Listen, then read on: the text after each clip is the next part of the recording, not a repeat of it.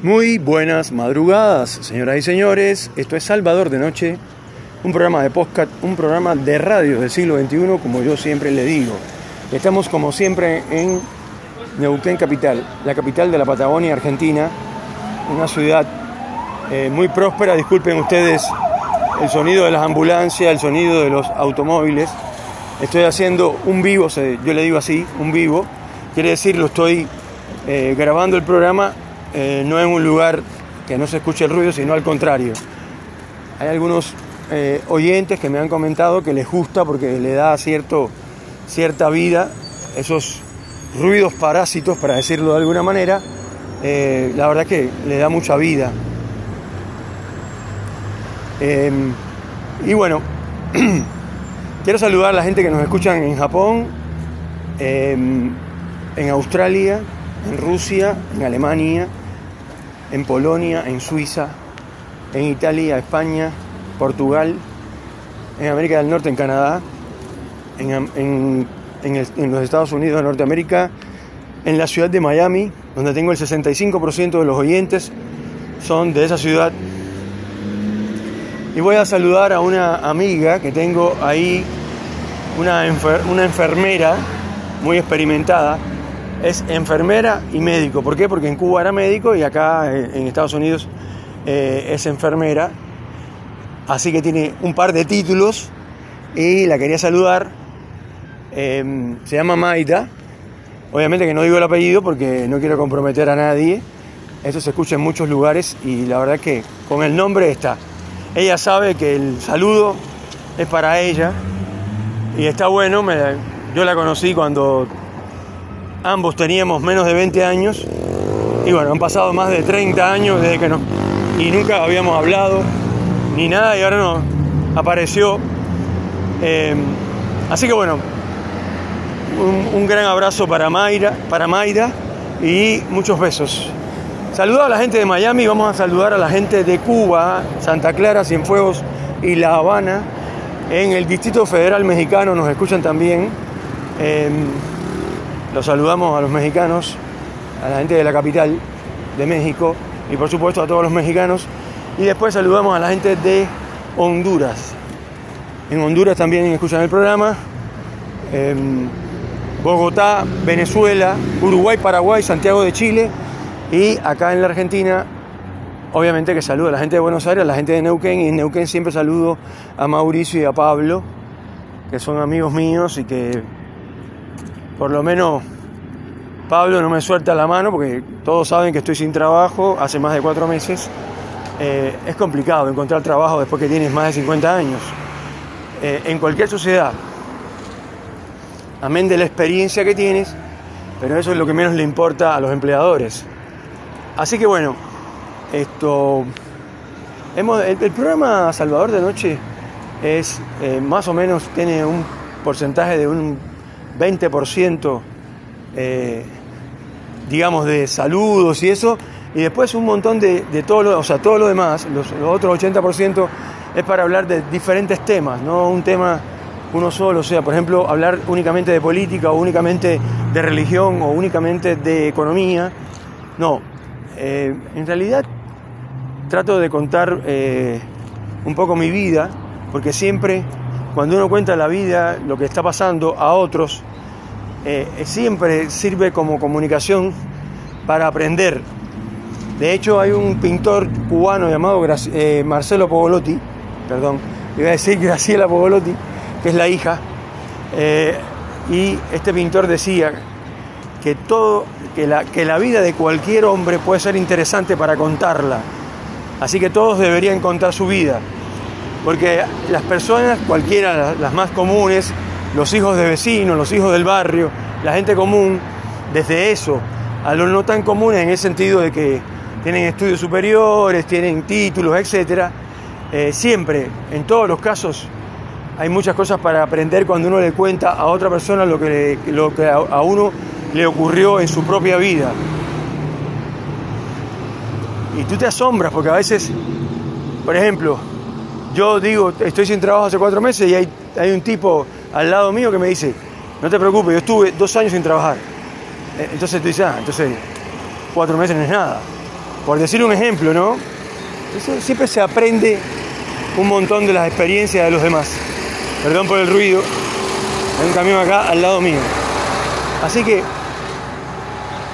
yo creo que lo más difícil de todo es esto imponerse eh, y mantenerse en un estado de ánimo digamos importante porque en la medida de que vas perdiendo el poco dinero que tienes te vas poniendo más inseguro porque vas hacia, hacia un desastre total eh, en mucha gente no aguanta y se quita la vida y cosas así. Es realmente muy grosso, como dicen acá, muy fuerte que eh, estar sin trabajo. Pero también hay que pensar que estar sin trabajo es una oportunidad para encontrar un trabajo mejor eh, y, o sea, seguir para adelante, mejor en todos los sentidos, por supuesto, eh, en la remuneración, que también es importante. Hay muchas entrevistas de trabajo en la cual, en la, o sea, la que yo he entrevistado, porque trabajé en una empresa de personal eventual y tenía que entrevistar a los posibles postulantes para un cierto puesto de trabajo. Y yo a la, pregunta de que por qué, por qué vos trabajás, como se dice acá, el tipo respondió, más de uno me respondía y unas también. No, lo que pasa es que el trabajo dignifica. No, señores, no, no me vengan con ese cuento. Todo el mundo trabaja por dinero. Pues cuando uno va al supermercado a comprar alimentos, que todos tenemos que comer todos los días, y eh, te llevas un pedazo de carne que vale 500 pesos, por decir algo, eh, cuando pasas por la caja le dices al tipo, no, lo que pasa es que el trabajo identifica. Em, y vio esto, yo voy a tener un trabajo próximamente, pero yo reconozco que el trabajo es lo mejor que hay. El cajero te va a decir, sí, sí, todo muy bien, pero mm, necesito que me pagues 500 pesos, que es lo que es lo que vale ese pedazo de carne que tenés ahí.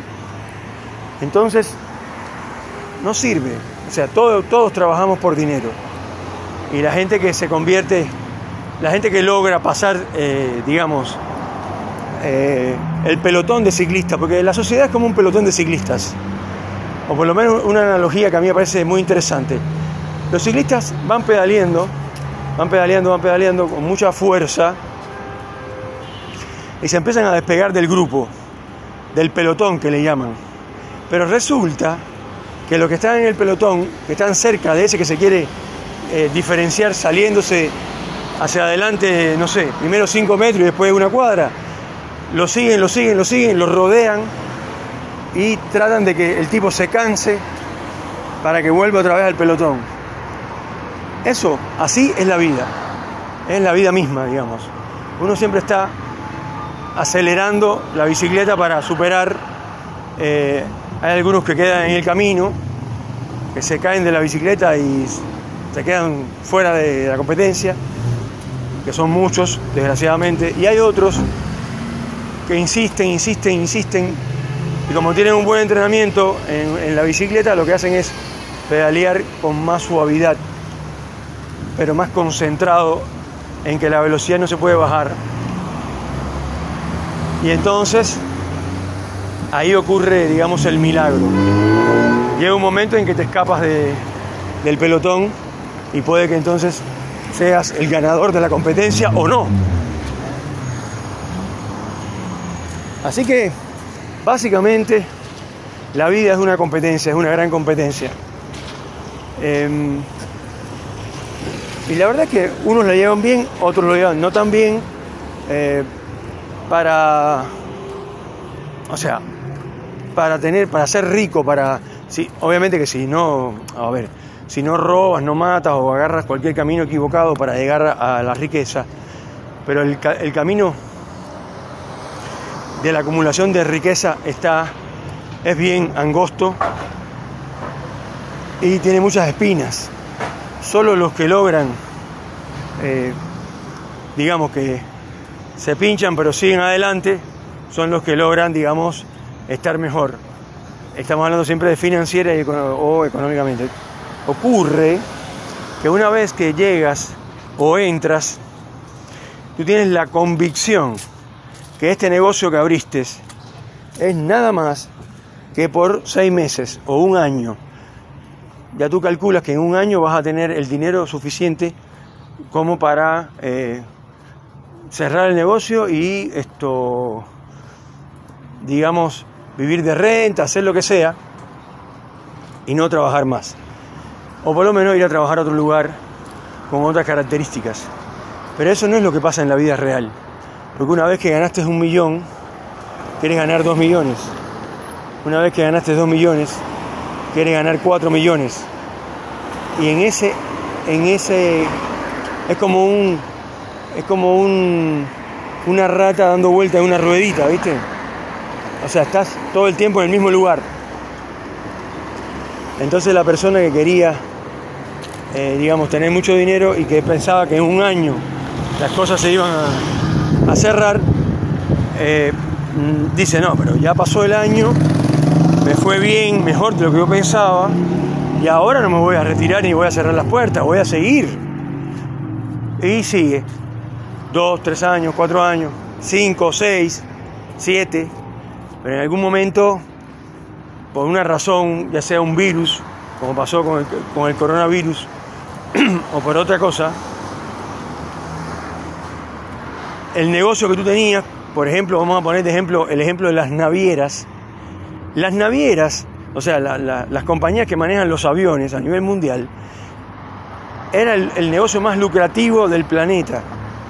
Eh, los que trabajaban ahí y eran dueños de, los aviones o de algunos aviones y ese tipo de cosas, eran gente ultra multimillonario. Sin embargo, esa compañía, o sea, las navieras se cayeron a nivel mundial. De algún momento, en algún momento estuvieron eh, cerradas prácticamente. Y fue un sector de los que más golpeó el virus porque no se podía viajar.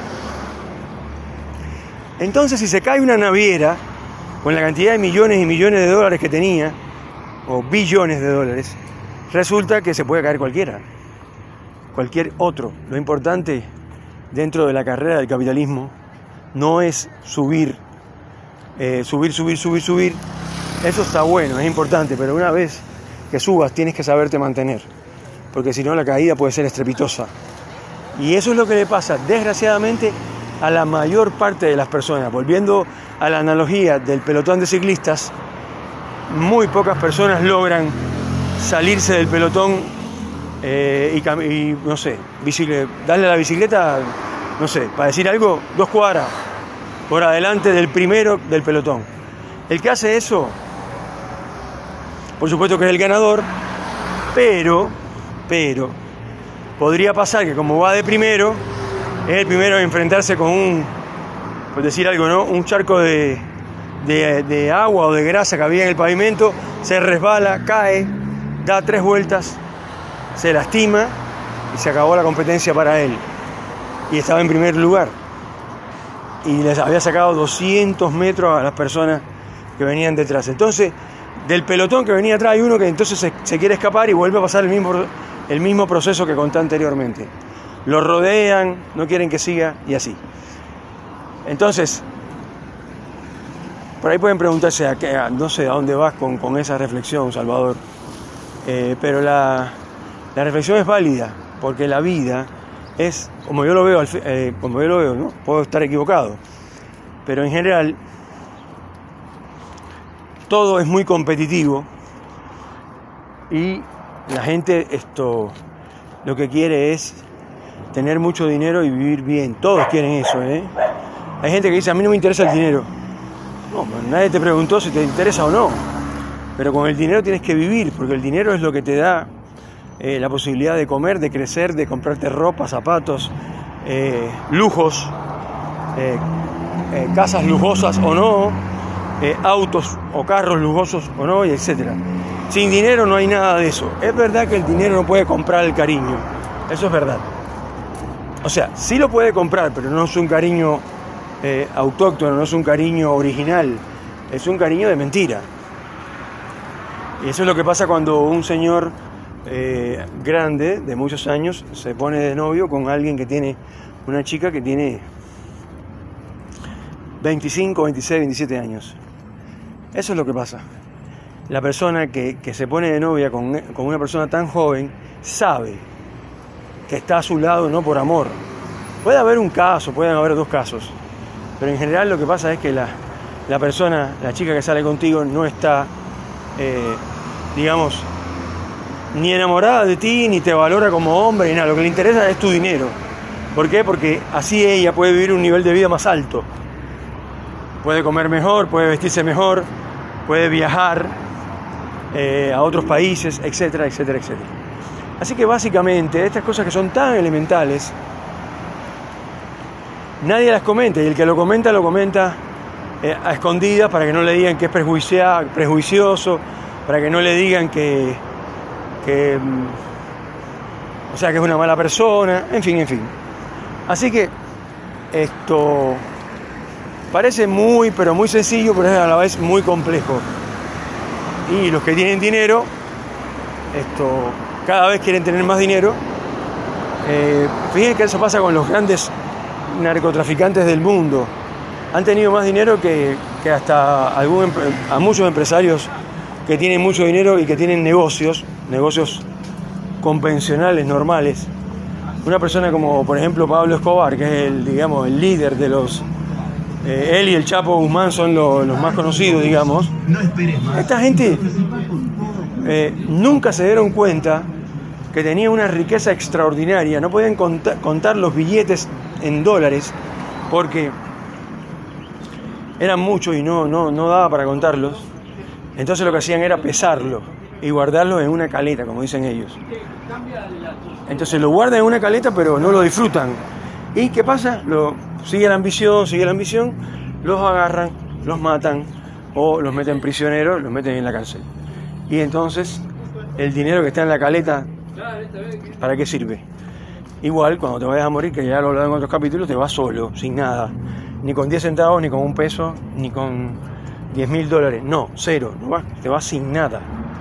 Y, de, y mucha gente cree en la, en la reencarnación, esas cosas, pero no hay nada comprobado al respecto.